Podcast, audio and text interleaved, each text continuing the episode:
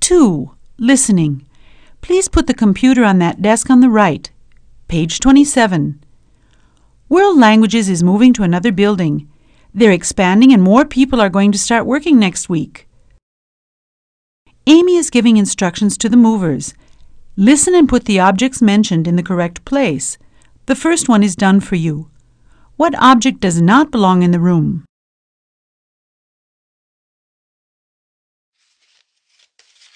Oh, this place is a mess. We better get started or we'll never finish.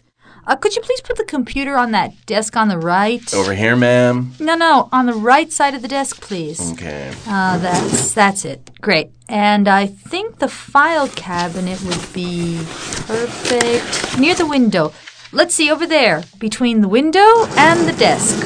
Okay. Between the window and the desk. Is, is this okay? Oh, great. Um, now let's see. I, um, uh, what do we do with the drawers? Uh, oh, I know. Uh, could you put them under the desk, please? On the left side or on the right? Mm, on the left, I think. The computer is on the top of the desk on the right, so the drawers can stay on the left. Yes, perfect. Okay. Now, where is it? Uh, uh, Sam? Have you seen the printer?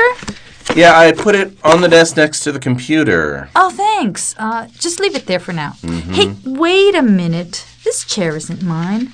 I think it's Marsh's. You know, the tall brunette who works on the second floor? Oh, yeah. I know who she is. Could you please take it back to her when you leave? Sure. Great. Thanks. Oh, oh, look, the bulletin board. Where can it go? Let's see. Uh, I guess we can put it on the wall over the desk. Here? That's right. It's a very practical place. There now. The room is starting to look like an office. Thanks a lot, Sam. I can do the rest myself. Okay.